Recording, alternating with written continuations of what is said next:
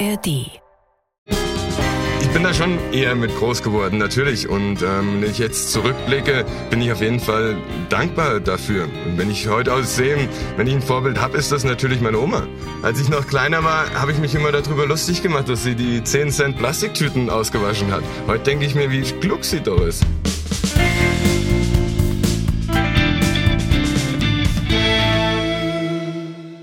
Herzlich willkommen im Nachtcafé-Podcast Das wahre Leben. Ich bin Michael Steinbrecher und ich rede heute mit Teddy Metzler. Während seines BWL-Studiums beginnt er das Weitwandern. Seine wochen- und monatelangen Touren finanziert er sich über Jobs in der Industrie. Es sind zwei Welten, in denen er sich bewegt und die er irgendwann nicht mehr in Einklang miteinander bekommt. Der verschwenderische Umgang mit Ressourcen auf der einen Seite und die direkt erlebbaren Auswirkungen auf die Natur andererseits – führen bei Teddy zu einer lebensverändernden Entscheidung. Im Frühjahr 2021 kauft er sich ein Stück Land in den italienischen Alpen und lebt heute mit 34 weitgehend autark, abseits der Zivilisation, als Selbstversorger. Erstmal herzlich willkommen, Herr Metzler. Ja, herzlichen Dank. Vielen Dank für die Einladung natürlich. Ich freue mich auf ja. das Gespräch ja. mit Ihnen. Ich bin auch Und ganz gespannt, Sie kennenzulernen. Also danke, dass, danke, dass Sie dabei sind. Ähm, ich habe ja gesagt, Sie, Sie leben in den italienischen Alpen. Beschreiben Sie mal, wo wohnen Sie da in etwa, damit ich mir das vorstellen kann? Ich lebe eigentlich in der Mitte, also in, einem kleinen Tal, das nennt sich Valvestino-Tal.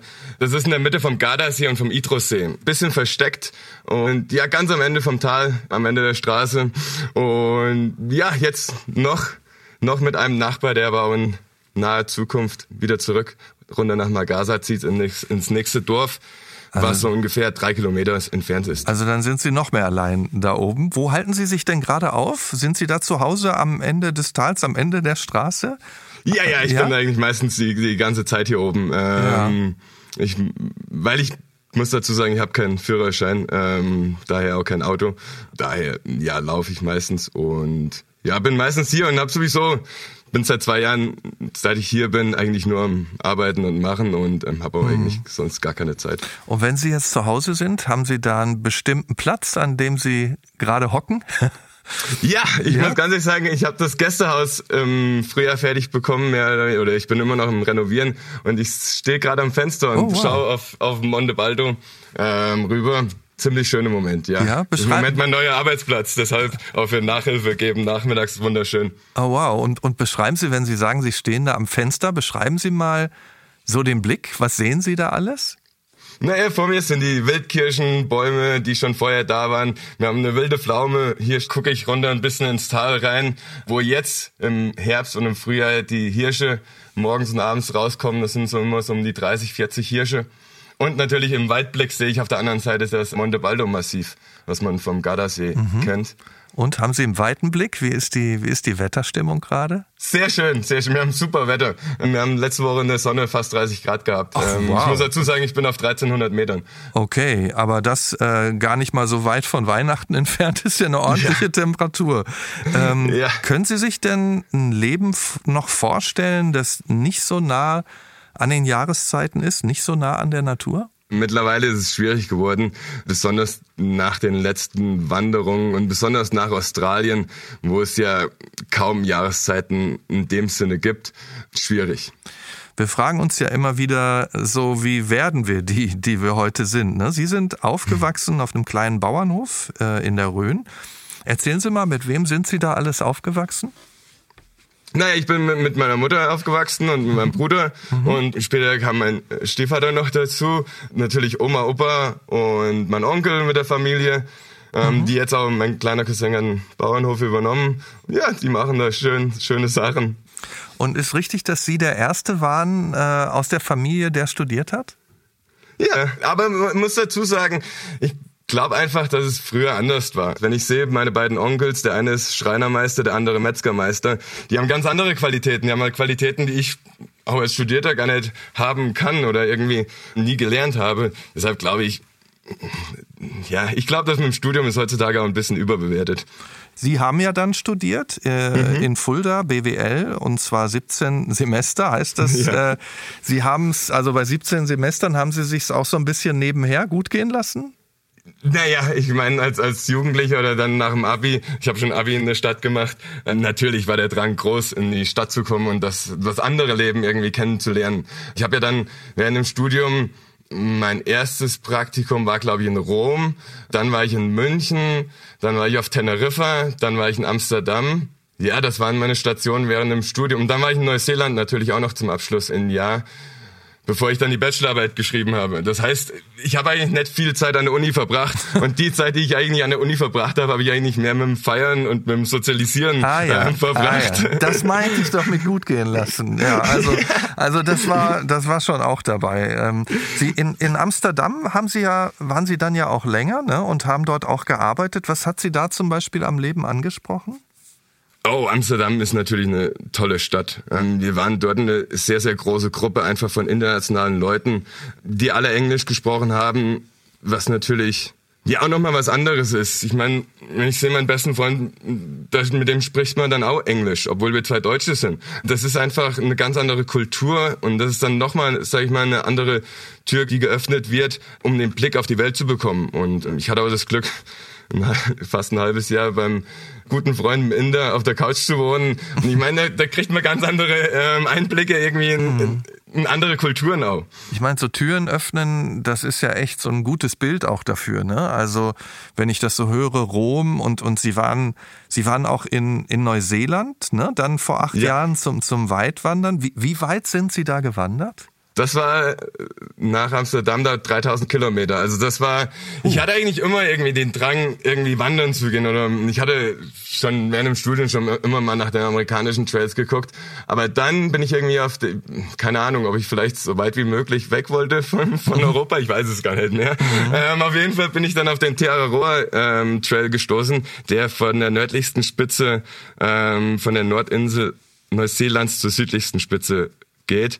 Ähm, und das ist natürlich auch so ein typischer Hiking-Trail, Wandertrail, den man so vielleicht aus Büchern kennt oder aus dem Internet kennt. Die Gemeinschaft ist sehr, sehr groß. War lange Zeit mit einer Amerikanerin und einem Kanadier unterwegs. Ich muss dazu sagen, ich hatte einen Leistenbruch. Ich bin 1700 Kilometer mit einem Leistenbruch gelaufen. Ich meine, das hört sich ja wirklich auch wie so eine Fortsetzung an, äh, wenn auch ganz woanders. Ne? Sie waren in Fulda und waren da schon jede Menge unterwegs, haben neue Leute kennengelernt. In Amsterdam dann ja auch international. Jetzt sind sie beim Wandern und und lernen wieder neue Leute kennen. Hatten Sie denn auch mal eine Zeit, in der Sie ähm, ja auch allein für sich waren, also auch mal längere Strecken allein gegangen sind oder war das immer eine Gemeinschaft? Natürlich hatte ich auch, aber eher Tage, wo mhm. ich mal allein war. Ähm, mhm. Ja. Sie waren ja dann auch noch äh, in Norwegen, ne? Ähm, mhm. Norwegen durchwandert, auch eine Wahnsinnsstrecke und sind dann wieder zurück nach Amsterdam gegangen. Warum, nachdem Sie ja so lange auch äh, in der Natur schon waren und unterwegs waren, warum wieder in die Stadt, nachdem Sie so lange unterwegs waren? Amsterdam hat mich immer angezogen, sagen wir es mal so rum. Weil ich meine, es ist schön, wenn man eine Gemeinschaft hat und irgendwie in der Gemeinschaft wieder reinkommt. Und dann hatte ich natürlich das Jobangebot. Was war das für ein Jobangebot? Das war eigentlich da, wo ich Praktikum gemacht habe und dann auch schon gearbeitet hatte, ein halbes Jahr, bevor ich wieder zurück an die Uni bin, wo ich dann mehr oder weniger die deutsche Abteilung übernehmen konnte. Was für ein Bereich war das denn? Das war für Merchandise. Ah, für Merchandising, okay. Genau. Mhm. Zum Beispiel äh, Borussia Dortmund war ein großer Kunde ah, damals. Ja. Mhm. Kenne ich gut. Ich bin Dortmunder übrigens. Ich komme ah, aus, sehr schön. Ich komme ich aus dieser Stadt. Ich bin BVB-Fan ah, seit ja. äh, 95. Ah ja, na, deutscher Meister damals. Ja. Die, das, die Spiele gucke ich auf jeden Fall auch noch, auch wenn ich hier oben bin. Ja, ja. Andreas Möller und Co. damals. Also Sie haben da Merchandise äh, gemacht. Ähm, genau. Und haben Sie da auch wieder so dieses Gefühl wiedergefunden, dass Sie schon während der ersten Zeit in, in Amsterdam erlebt haben, dieses Gemeinschaftsgefühl mit den Freunden? Naja, das Gemeinschaftsgefühl war schon noch da, aber es hat sich natürlich einiges geändert. Ich meine, die anderen haben sich anders verändert in der Gruppe, mehr oder weniger. Ich meine, die haben sich alle entwickelt, wie das heutzutage halt ist. Und natürlich alle irgendwo in ihren Jobs aufgestiegen, mehr Gehälter bekommen und das natürlich auch jedes Wochenende gezeigt irgendwo oder beziehungsweise gelebt. Und natürlich mhm. ein ganz anderes Leben gelebt als ich, der natürlich immer noch gern feiern wollte und irgendwie anders feiern wollte und ähm, Hat sie das entfernt so ein bisschen voneinander, wenn auf einmal da dieser das Geld, Status, so wie ich das so raushöre, und auch zeigen, leben, was man so hat, äh, wenn das so wichtig wird, hat sie das ein bisschen entfernt? Ja, das glaube ich schon ein bisschen. Ich meine, ich habe noch, äh, wir haben noch eine kleine Gruppe, mit denen, die mich hier schon besucht haben, mit denen ich mich super verstehe und wo das nicht so ist. Aber ja, im Großen und Ganzen auf jeden Fall. Aber nicht nur, wenn ich dann in diese Gruppe von Leuten gucke, sondern generell guck ähm, auf die ganze Sache. Auf jeden Fall. Meine Generation hat sich da stark verändert. Mhm. Und ich glaube nicht, dass wir da in eine, in eine gute Richtung gehen. Ja, weil ich einfach denke, es ist heutzutage viel zu einfach, irgendwie zu leben. Einfach zu leben. Und besonders in der Stadt zu leben. Es ist angenehm, sagen wir es so rum. Haben Sie, haben Sie es denn dann lange ausgehalten dort? Ich war knapp zwei Jahre da, ja. Mhm. Ähm, aber dann muss ich ganz ehrlich sagen, hat's auch gereicht. Mhm. Ja, damals habe ich mich dann auch von meiner Ex-Freundin getrennt und habe nochmal einen wilden Sommer in Amsterdam durchlebt und bin dann direkt danach nach Australien geflogen und bin dann in Australien gelaufen was dann nochmal irgendwie komplett meine Ansicht auf alles geändert hat. Inwiefern? In Australien habe ich so diese Schere gesehen, so zwischen diesem exzessiven Leben am Strand und diesem Wasserverbrauch, den die Menschen, sag ich mal, in Strandnähe haben und natürlich auch die Mehrzahl der Leute lebt. Aber dann hatte ich so einen Moment, wo ich tief im Busch bin ich von so einer alten Frau zum Kaffee Tee eingeladen worden, die dann erzählt hat, die 100 Dollar bezahlen muss für 1000 Liter Wasser, wodurch ich dann natürlich sehr viel über mich nachgedacht habe und, und darüber nachgedacht habe, wie ich dann irgendwie etwas verbessern könnte. Ja, auf jeden Fall, da habe ich darüber nachgedacht, was könnte ich, was könnte ich verbessern? Und natürlich, dass ich die Welt nicht verbessern kann, besonders nicht mit meinem ähm, mageren Budget, was ich habe. Aber ich glaube trotzdem, dass ich, wenn ich irgendwas verändern möchte in dieser Welt, dann muss ich doch mit mir anfangen. Also wenn ich das so höre, Sie, Sie waren ähm, in Amsterdam, haben gemerkt, wow, mit den Werten, die meine Freunde da haben, da kann ich mich nicht mehr so identifizieren. Das entfernt mich. Dann sind Sie nach Australien, haben wieder gemerkt, mh, hm, mit der Art, wie da gelebt wird, ähm, wie mit der Natur umgegangen wird, äh, wie man auch untereinander und miteinander umgeht, äh, da kann ich mich auch nicht so mit identifizieren. Sie sind dann aber nochmal zurück nach Europa, ne? haben wieder gearbeitet in einem großen Konzern, haben aber auch da gemerkt, nee, das bin ich nicht, das stört sie zu viel. Ähm, was, warum? Was, was hat Sie da dann gestört, vielleicht sogar aufgeregt, als Sie wieder zurück waren? Die Verschwendung, muss ich ganz mhm. ehrlich sagen. Die Verschwendung in großen Konzernen ist un unglaublich. Nehmen wir doch mal als Beispiel Glastische. Glastische, die irgendwie versendet werden. Und ich würde sagen, neun von zehn sind kaputt, kommen kaputt an. Aber ich meine, der Konsument will ja irgendwie einen ganzen Glastisch haben, weil er dafür bezahlt hat. Mhm. Was macht dann natürlich das Unternehmen? Er schickt immer wieder neue. Das heißt, neun von zehn sind für den Müll produziert worden.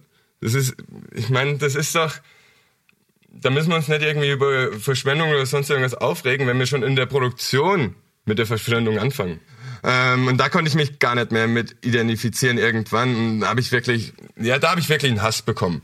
Und dann hatte ich natürlich ein paar Euro wieder gespart und dann wollte ich eigentlich mit meinem Hund Sherlock wollten wir eigentlich oben von vom Nordkap loslaufen runter nach Sizilien. Mhm. Also knappe 7.500 Kilometer ist der E1, das europäische Fernwanderweg. Ja, aber dann kam ja leider Covid dazwischen ich hatte ja immer das Ziel irgendwo schon in Australien gefasst, dass ich irgendwas hier in den Alpen bekomme oder irgendwie in die Alpen ziehe, mir was kaufe und dann halt sowas mache, was ich jetzt mache. Also das Ziel hatte ich auf jeden Fall schon vorher.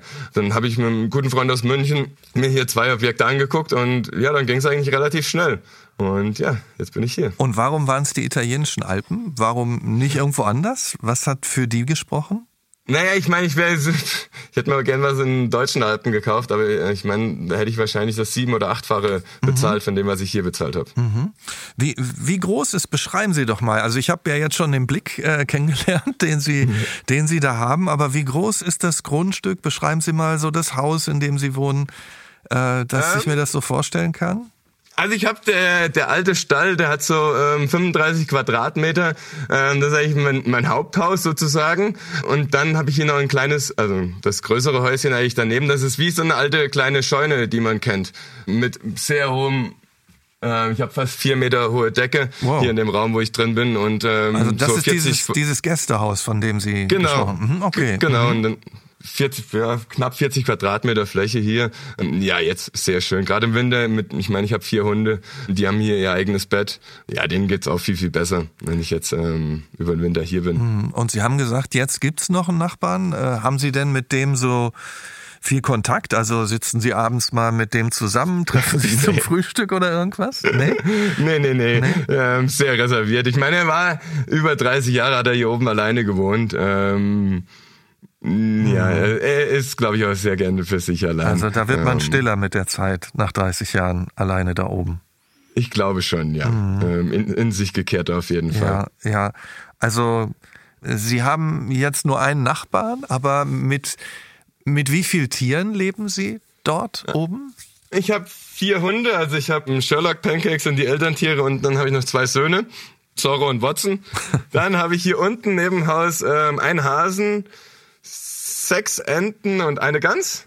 Mhm. Und oben habe ich zwölf, äh, elf Gänse und vier Hühner und die zwei Ziegen.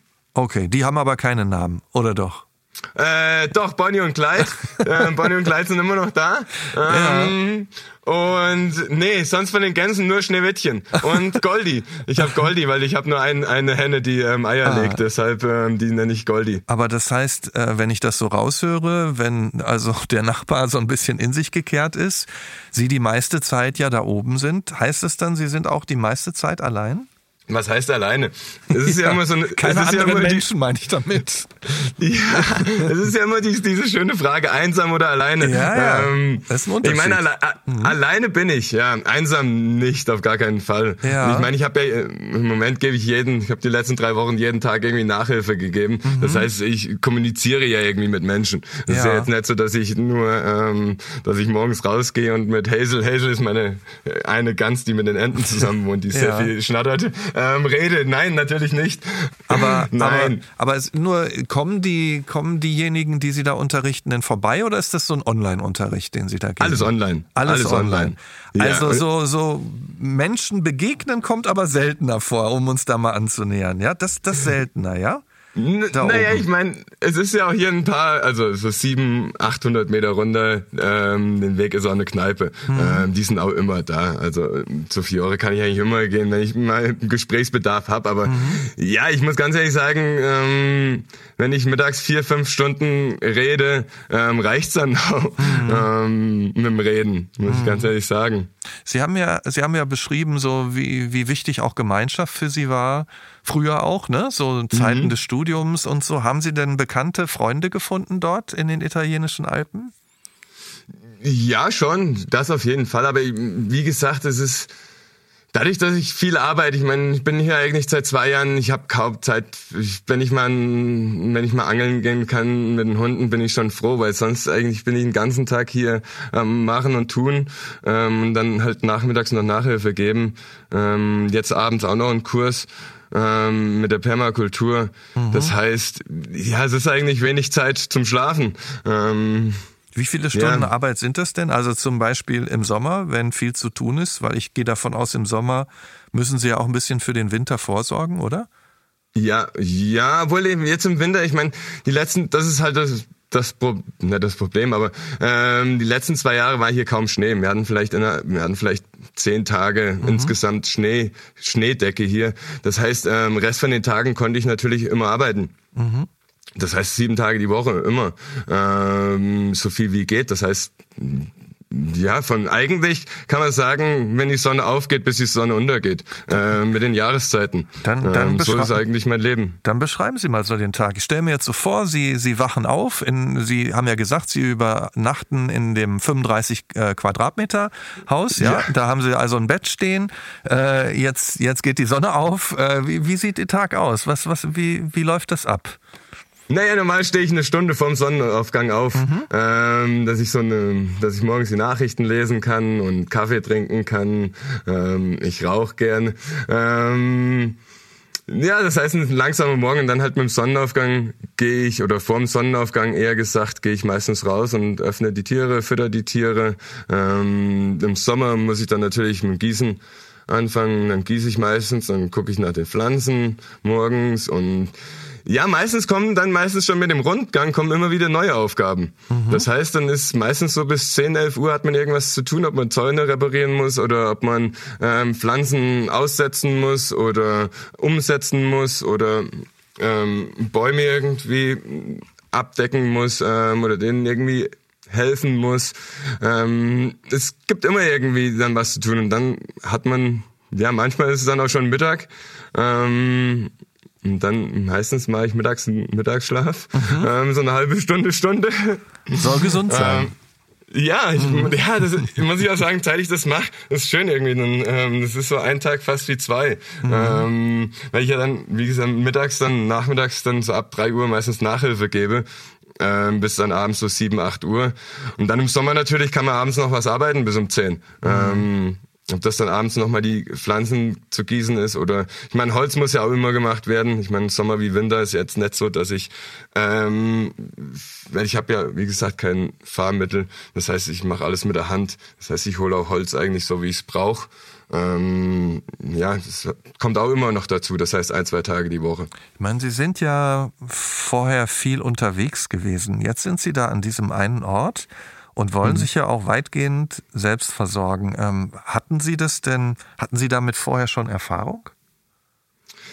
Naja, ich bin mit, mit der Oma natürlich daheim groß mhm. geworden, weil die, die war ja, ich meine, früher war das ja auf dem Land viel mehr, ähm, dass sich die Leute selbst versorgt haben. Ähm, ob das jetzt mit dem Bauerngarten ist oder, ich meine, wie gesagt, wir kommen ja ein bisschen aus der ähm, kleinen Landwirtschaft. Das heißt, ähm, Kartoffeln wurden ja auch immer angebaut. Ich meine, bei der Oma gibt's sechs, sieben Tage die Woche Kartoffeln. Mhm. Ähm, das gab's früher schon immer.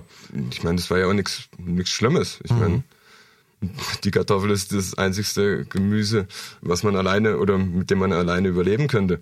Ich bin da schon eher mit groß geworden, natürlich. Und ähm, wenn ich jetzt zurückblicke, bin ich auf jeden Fall dankbar dafür. Und wenn ich heute aus sehe, wenn ich ein Vorbild habe, ist das natürlich meine Oma. Muss ich ganz ehrlich so sagen. Früher als ich noch kleiner war, habe ich mich immer darüber lustig gemacht, dass sie die Plastik, die, die 10 Cent Plastiktüten ausgewaschen hat. Heute denke ich mir, wie, wie, wie klug sie doch ist. Und eigentlich auch wie nachhaltig, natürlich. Was bauen Sie denn alles an? Oh. ja, eigentlich alles, was man sich so an Gemüse denken kann. Ob das rote mhm. Beete, Möhren, Weißkohl, äh, Erbsen, ähm, Zucchini natürlich, Kürbis, Tomaten, unglaublich. Dies hatte ich ein sehr gutes Tomaten. Ja, ich hatte bestimmt so 120, 150 Kilo Tomaten. Ja, Kartoffeln auf jeden Fall auch, mhm. klar. Also so, ich muss sagen, das Wichtigste für mich sind eigentlich wirklich Kartoffeln und Tomaten, dass ich die sehr gut durchkomme und dass ich da für den Winter mhm. jetzt genug vorgesorgt habe, dass ich da durchkomme. Der Rest ist eigentlich so ein Zusatz. Ähm, da esse ich eigentlich, was ich bekomme und ich pflanze auch aus, was ich so mhm. recht wild, ähm, was da halt rauskommt. Und, und, und was müssen Sie dann noch zukaufen? Also was Mehl, Mehl, mhm. Mehl, Öl, äh, mhm. Milch, auch wenn ich manchmal, manchmal kriege ich vom Nachbarn Milch, mhm. ähm, aber gleich, wenn Milch. Also und, halt und, die, und die Dinge finanzieren Sie sich dann wieder durch die Nachhilfe? Die, genau, Sie, die ja. Sie geben. Ich muss ja natürlich auch hier Abtrag bezahlen. Ähm, Sie sagen ja auch, Sie wollen ähm, mit dem, was Sie tun, den Alpentourismus verbessern ne? und, und sprechen ja auch davon, das Haus und den Garten am Ende äh, sozusagen als Selbstversorgerhütte an die Gemeinschaft zurückzugeben. Das heißt, Sie wollen im Prinzip das, was Sie machen, schon auch mit anderen teilen. Verstehe ich das richtig? Ja, auf jeden Fall. Das auf jeden Fall. Ich meine, wie gesagt, ich bin jetzt eigentlich so an dem Punkt angekommen, jetzt nach zwei Jahren Arbeit, dass ich mehr oder weniger alles so angelegt habe. Nächsten Sommer werde ich nochmal brauchen, um viele, sage ich mal, mehrjähriges Gemüse und sowas anzulegen. Aber natürlich ist mein Ziel, ich möchte nicht den Alpentourismus verbessern. Ich möchte einfach nur eine Alternative geben. Mhm. Ich möchte auch kein Vorbild sein. Ich möchte einfach nur ähm, irgendwie irgendwas an die Gemeinschaft zurückgeben. Wie soll, das, wie soll das dann laufen, nur damit ich das verstehe? Also das heißt, da sollen dann einfach auch Leute vorbeikommen können, auch mal bleiben können? Oder wie, wie meinen Sie das? Naja, ich habe das Glück ja hier mit den, mit den zwei Häusern. Das mhm. heißt, im Gästehaus, so habe ich das in Neuseeland zum Beispiel kennengelernt, wo oft da in diesen in Hütten, wo viel Betrieb war, die hatten dann einfach, ein, ja wie ein Range oder wie ein, ein, ein Hut Warden heißen die, die dann einfach die ganze Saison dort bleiben und dann halt jeden Abend gucken, ähm, ob jeder seinen Hutpass dabei hat und ein bisschen Gespräche führt. Und ja, mehr oder weniger wie so ein Hausmeister, in Anführungszeichen, der dann natürlich umsonst hier in einem kleinen Häuschen stehen bleiben kann und dann einfach nur hier nach dem. Weil die, die Idee ist ja, dass das selbstversorgend ist. Das heißt, es soll ja irgendwann nur noch geerntet werden mhm. ähm, und Rest, den Rest eigentlich der Natur überlassen werden. Das heißt, wie gesagt, jemand sollte dann nur noch danach gucken, sag ich mal, dass alles hier in Ordnung ist. Sie bewirtschaften den Garten ja auch so mit, mit Permakultur, ne? damit man das mal versteht. Was, was ist denn der Grundgedanke dieser ja nachhaltigen Form der Landwirtschaft? Naja, die, die Permakultur hat die, diese drei Grundprinzipien. Ähm, mhm. Sorge für die Erde, Sorge für die Menschen und Teile, Teile gerecht. Generell kann man sagen natürlich, dass die Permakultur Richtung, ja, Richtung einem, einem selbstregulierenden System geht was natürlich auch den Menschen beinhaltet und das Soziale irgendwie beinhaltet. Das heißt natürlich, dass die Gemeinschaft großgeschrieben wird. Mhm. Und ähm, ich bin natürlich auf die Permakultur gekommen, als ich wieder aus Australien zurückgekommen bin und bei der Oma, mit der Oma zusammen den Garten bewirtschaftet habe und dann etwas gesucht habe, wo ich mich wirklich auch sozial irgendwie engagieren kann. Mhm. Und da bin ich auf die Permakultur gestoßen, weil die das vereint. Die vereint irgendwie das natürlich für die Natur und mit der Natur zu leben, aber auch irgendwo sich als Mensch in die Natur zu integrieren. Und ich meine das jetzt nicht, nicht irgendwie ähm, holistisch gedacht oder irgendwie zu krass gedacht, dass ich im Garten sitze und mit Waldgeistern spreche oder sowas. Ich meine, das ist das Problem oft mit Permakultur oder wenn man mit Permakulturleuten spricht, die dann oft wirklich nur diesen einen Weg kennen oder ähm, ja vielleicht auch nicht ganz so offen sind für andere Sachen. Ich bin eher der Überzeugung, wir sollten irgendwie das Alte mit dem Modernen vereinen. Wenn ich mir so vorstelle, wie Sie leben, also einfach auch nochmal ähm, auf Sie kommen jetzt. Ähm, wenn ich mir so vorstelle, wie Sie leben, gibt's denn da auch mal Tage, keine Ahnung, es ist Winter, äh, draußen ist ein schlechtes Wetter, es regnet, es ist kalt. Sie hocken da allein auf der Alm, äh, Ihnen geht's vielleicht auch nicht so gut. Gibt's da auch mal so Tage, in denen Sie denken, Mann, ist es das hier wirklich?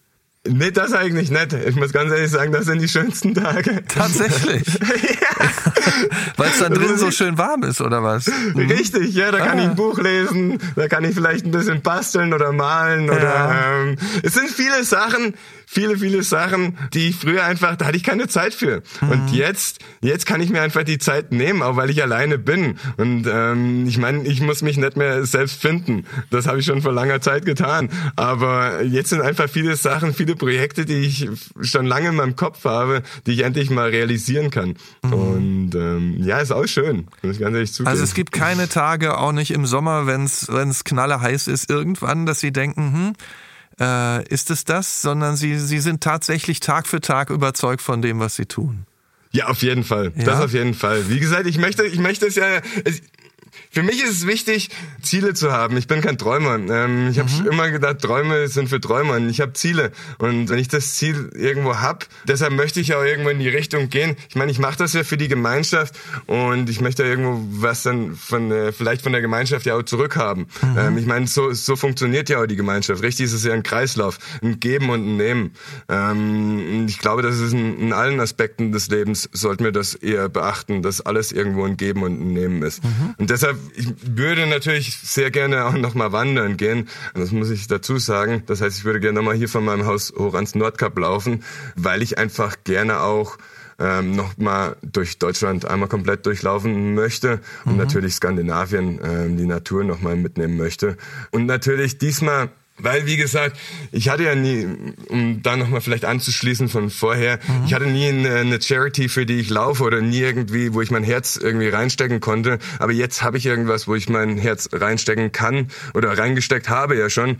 Das heißt, dass ich für mich selber beziehungsweise für mein Projekt hier ähm, Geld sammeln kann dann auf dem Weg. Ähm, und was vielleicht natürlich auch meine Idee ist, vielleicht sogar in Schulen zu sprechen und mhm. den Kindern mal zu zeigen, ja, dass es eigentlich auch cool ist, sein eigenes Gemüse anzubauen und dass es ähm, nicht irgendwie uncool ist, Landwirt zu werden oder sein mhm. eigenes Gemüse anzubauen oder sonst irgendwas. Mhm. Ich meine, 80 Prozent von meinen Nachhilfeschülern haben letztes Jahr zu Weihnachten eine PlayStation 5 bekommen. Fragt doch mal heute die Kinder, ob rote Beete oberhalb oder unterhalb der Erde wächst. Mhm. Die haben keine Ahnung. Die wissen noch nicht mal, was rote Beete ist. Ja, das ist, das sind, ja, ich meine, wir lachen darüber, weil wir wirklich damit groß geworden sind. Ich meine, mhm. bei der Oma gab es im Winter immer eingemachte rote Beete. Ich glaube einfach da vielleicht irgendwie, wenn ich wandern bin, ich meine, es ist ja, Kinder finden ja sowas auch cool, wenn man vielleicht 7000 Kilometer läuft oder vielleicht schon 20.000 gelaufen ist, eine Geschichte zu erzählen. Ich meine, ich habe immer viele Geschichten mhm. zu erzählen und es ist ja dann ja, vielleicht, vielleicht finde ich da irgendwie Anschluss ja. zu den Kindern. Was geben Sie denn im Moment für Nachhilfeunterricht? Mathe, Deutsch und Englisch. Mathe, Deutsch und Englisch, okay. Weil das, was Sie jetzt beschreiben, wird eher auf so eine Naturwanderung äh, in Biologie mal hinführen, ja? Dass Sie, ja. dass Sie mit Ihnen da mal so durchgehen, Ihre Geschichten erzählen. Wäre das so ein bisschen auch das, wovon Sie vielleicht träumen, also auch solche Dinge, weil Mathe, Deutsch und Englisch, ähm, klar, kommen Sie da auch ins Gespräch und können über Themen reden, aber liegen ja nicht ganz so nah an dem, was Sie gerade tun, ne? Nee, natürlich im Moment. Äh, ich muss sagen, ich habe sehr, sehr viel Spaß mit meinen ähm, Schülern.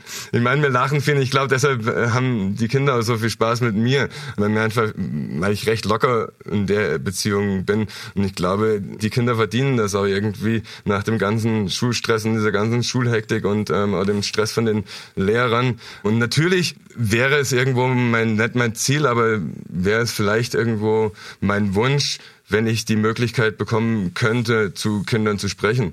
Dass sich vielleicht einige Kinder ähm, mehr mit der Natur auseinandersetzen wieder.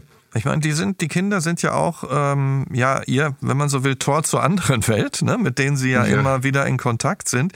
Wie ist das eigentlich sonst? Ich frage mal so ganz pragmatisch, ne? Also sie kaufen hm. ja die Lebensmittel äh, zu. Haben Sie da auch noch andere Kosten? Also, was weiß ich, Krankenversicherung und all diese Dinge? Ja, ja, klar. Ich meine, das ähm, kommt noch dazu. Mhm. Ja, ich meine, Steuern muss ich ja natürlich auch bezahlen. Mhm. Ich finde es auch sehr, sehr wichtig, dass man Steuern bezahlt. Ich meine, ich bin ja mehr oder weniger Einzelunternehmer in dem Sinne. Mhm. Freier Professioneller nennt sich das hier in ähm, Italien. Mhm. Aber natürlich bezahle ich Steuern und ich finde generell das sehr wichtig, dass wir ein gesellschaftliches System haben und dass das irgendwo vielleicht auch irgendwann mal wieder stabil wird, mhm. ähm, was natürlich wünschenswert wäre. Ähm, aber klar, Strom muss ich natürlich auch bezahlen. Ich habe nicht nur Solar, ich habe auch ein bisschen Strom jeden Monat. Wasser, mhm. aber ist ja nicht viel. Mhm. Ja, sonst haben Sie, nicht so viel. Haben Sie kalt, Warmwasser? Wie? Nur Kaltwasser. Nur, nur Kaltwasser. Kaltwasser. Also kalt ja. duschen dann auch? Nee, nee, nee, ich mach ähm, warmes Wasser auf dem Ofen. Also ich heize ja komplett mit Holz und ich koche mit Holz. Ja. Ähm, ich mache dann heißes Wasser auf dem Ofen und dann, ähm, ja, ich habe so eine Campingdusche in der Dusche hängen, ähm, die ich ah, dann einfach befülle. Verstehe. Das ist für mich genau das Gleiche. Für mich macht das einfach keinen Sinn, nur wegen der Dusche irgendwie da im Jahr 500 Euro auszugeben. Mhm. Wie ist das denn? Hat, hat Ihre Familie äh, Sie schon mal besucht da oben? Ja, auf jeden Fall. Meine, ja? meine, ist klar, meine Eltern, die kommen eigentlich, ja, so zweimal im Jahr kommen so vorbei. Also, vor kurzem waren sie das erste Mal, dass sie oben geschlafen haben, aber ja, äh, ja ähm, nee, auf jeden Fall. Meine Onkel waren schon beide hier zum Helfen, auch Tante, klar. Und, und was sagen die so zu der Art, wie sie leben? Ich meine, generell kann man sagen, ich glaube, die wenigsten würden so leben wollen. Und also, ich, also die auch nicht. Nee, äh, nee, nee, nee. Ähm, auch von meinen Freunden wenige. Und generell muss ich, glaube ich, auch mal dazu sagen, dass es, dass es generell, glaube ich, für die Gemeinheit nicht, nicht das passende Modell ist, was ich hier mache. Mhm. Ähm, dass das auf jeden Fall extremer ist, kann man schon sagen. Aber ich meine, das ist für mich ja auch irgendwo der Ansporn gewesen, das hier oben zu realisieren mhm. und irgendwie den Weg zu gehen. Gibt es denn manchmal so Wünsche, die Sie raushören, so für, von Ihren Eltern, die, die, die haben wiederum für, für Sie, für Ihren Sohn? Oh, immer wieder. Ja, welche, welche sind das so? naja, ich meine, die Mutter hätte ähm, schon gern ein stabileres Leben für mich. Mhm. Aber ja, ich meine, das bin ich halt. Ich glaube, sie ist schon stolz auf das, was ich mache. Aber ähm, mhm. klar, sie würde sich natürlich schon ein einfaches Leben in der Gemeinschaft wünschen, mhm. ohne die ganzen Gefahren, die ich hier draußen habe. Mhm. Aber ja, ähm, wie gesagt, ich gehe auch irgendwann wieder wandern und. Welche ja. Gefahren sind das? Naja, ich meine, ob das jetzt allein ist beim Holz holen oder generell, das ist ja recht, ich habe ein recht steiles Grundstück.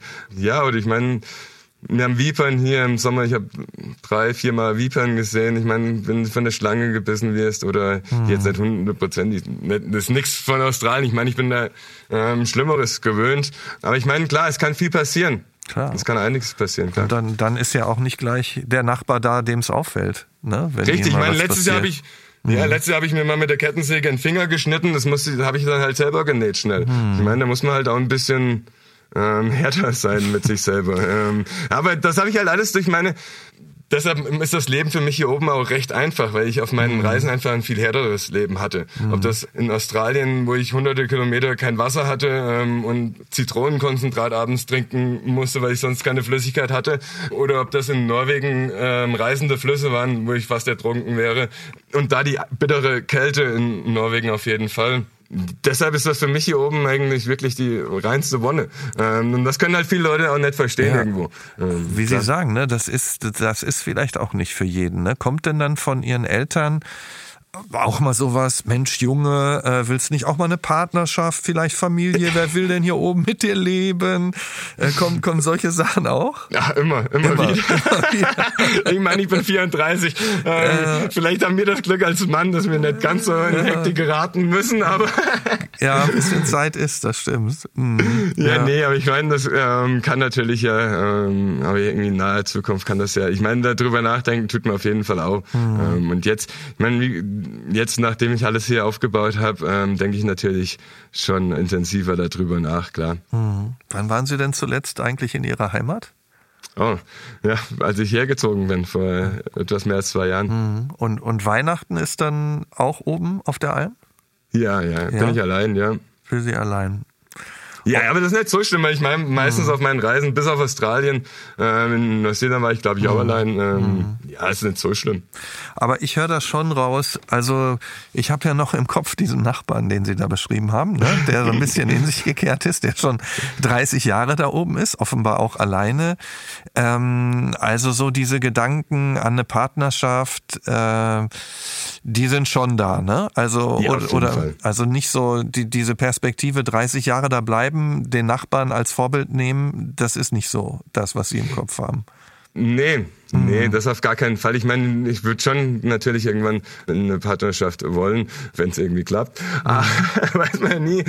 Aber natürlich auch hier, wie gesagt, das Grundstück soll ja nicht für mich sein. Das soll ja irgendwann für die Gemeinschaft ähm, sein. Mhm. Ich hoffe ja, vielleicht gibt's ja, finde ich, irgendwie gute Leute da draußen, vielleicht auch wirklich was unterstützen wollen, was Gutes mhm. unterstützen wollen, damit ich vielleicht in, in, im guten Sinne jetzt, im, gutes, im guten Sinne ein Schneeballsystem hier in den mhm. Alpen aufbauen kann. Das ist, sage ich mal, weil wir sind sieben Alpenländer. Ähm, es ist ja nicht nur Deutschland und Italien, es ist ja so, es hängt ja so viel dran und es gibt ja überall irgendwie solche, ähm, in Anführungszeichen, günstigen Grundstücke wie meine, mhm. ähm, die man dann günstig aufbauen könnte und irgendwie der Gemeinschaft übergeben könnte. Mhm.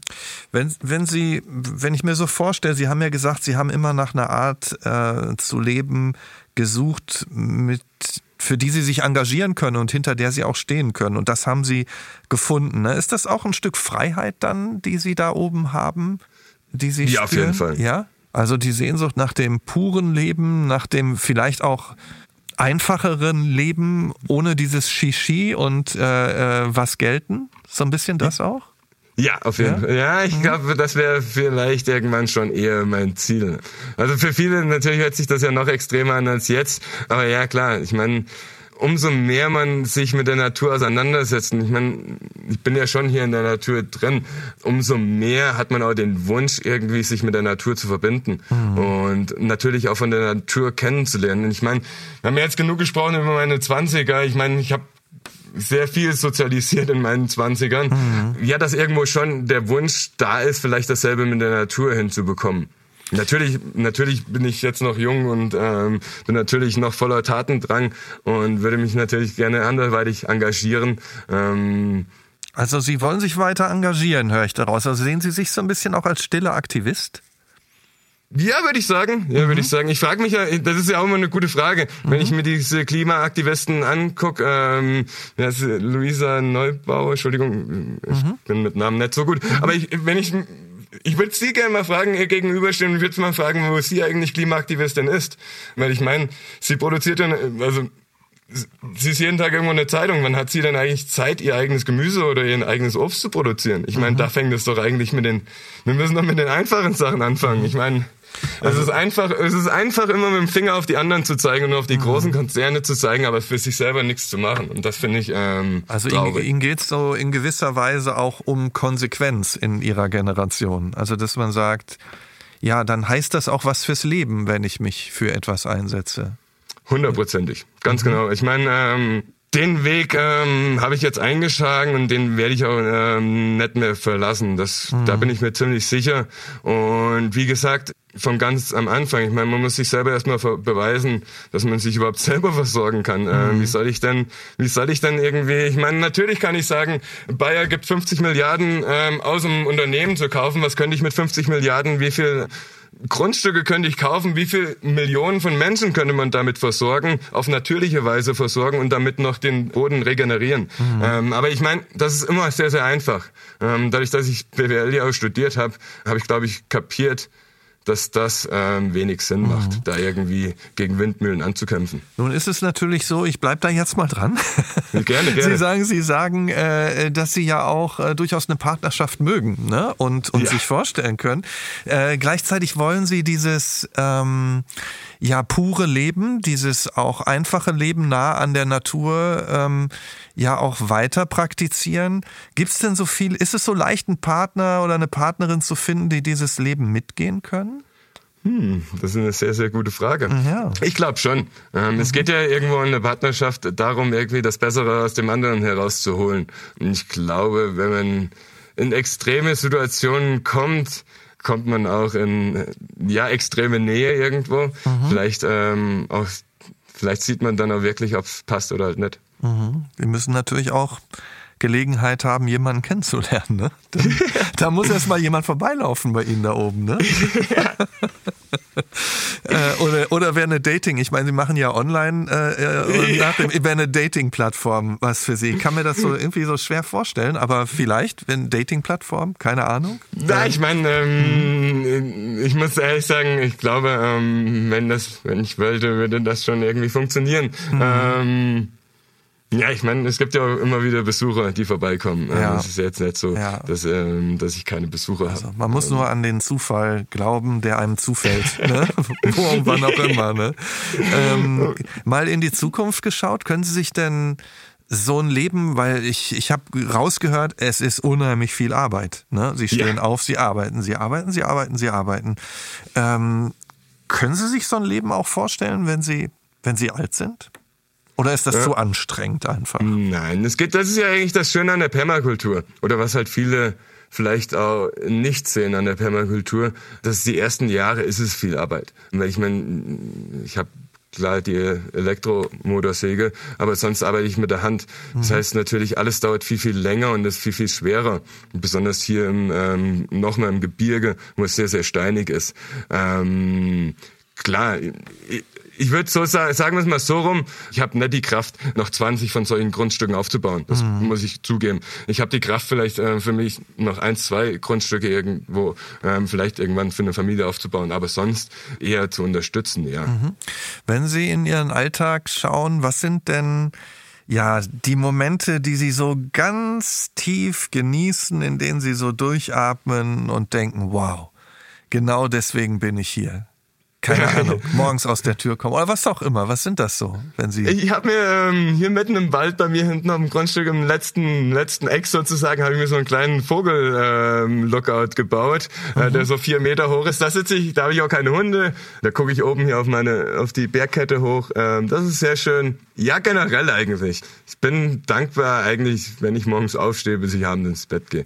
Das ja, es ist schön, es ist wenn man das sagen ist, kann. Mhm. Ja, ich muss dazu sagen, ich, ich bin auch kein, ich, ich habe immer gesagt, das habe ich auf meinen Wanderungen kennengelernt, ähm, in allem Negativen steckt was Positives. Das mhm. heißt, ähm, es ist irgendwie, man muss halt manchmal den Blickwinkel ändern. Mhm. um dann halt das Richtige zu sehen oder das für sich Richtige mhm. zu sehen. Sie haben schon viel gesehen, haben schon einige Lebensstationen ja auch hinter sich. Ich frage das immer am Ende des Podcasts, aber auch gerade bei Ihnen, wenn Sie alles zusammennehmen, was ist Ihnen heute wichtig im Leben? Naja, natürlich ist es für mich wichtig, ähm, gesund zu leben, auf die, sag ich mal, auf die Zukunft gesehen. Natürlich möchte man als Mensch irgendwie was erreichen. Natürlich ist meine Karriere jetzt nicht irgendwie, dass ich das in monetären ähm, Sachen ausdrücken kann. Aber ich glaube einfach, dass ja irgendwie so diese Glücklichkeit im Leben oder Glückseligkeit ja schwer aufzuwiegen ist mit irgendwas. Und das glaube ich, ist mein Ziel für jetzt und natürlich für die Zukunft wäre natürlich zu wünschen, ähm, dass wir als Gemeinschaft irgendwie wieder in Richtung nachhaltig gehen. Aber ich meine, ich spreche von richtiger Nachhaltigkeit und nicht irgendwie ähm, diese persönliche Greenwashing, was wir im Moment auf den sozialen Medien machen. Mhm. Vielen Dank, Herr Metzler. Es war eine spannende Reise durch Ihr Leben und auf die Alm und alles Gute weiterhin für Ihr Leben dort oben und oder wohin es Sie im Leben auch noch führen wird. Ja, Herzlichen Dank. Dank. Herzlichen ich danke Dank. Ihnen. Herzlichen, Herzlichen Dank, Dank, an Sie. Vielen Dank. Und, äh, und vielen Dank auch an Sie fürs Zuhören. Wenn Ihnen dieser Podcast gefällt, dann abonnieren Sie ihn gerne, empfehlen Sie ihn weiter. Erzählen Sie Freunden und Bekannten davon und hören Sie vielleicht auch mal rein in den Bremen 2 Podcast Eine Stunde reden. Darin geht es um Menschen, die Host Mario Neumann auf der Straße getroffen hat. Aus einer Zufallsbegegnung auf der Straße wird dann ein Gespräch im Studio über die große Liebe, das Drama der Trennung oder verpasste Chancen. Eine Stunde reden gibt's jeden zweiten Mittwoch in der ARD Audiothek. Bis in zwei Wochen hier in Ihrem Nachtcafé Podcast Das wahre Leben.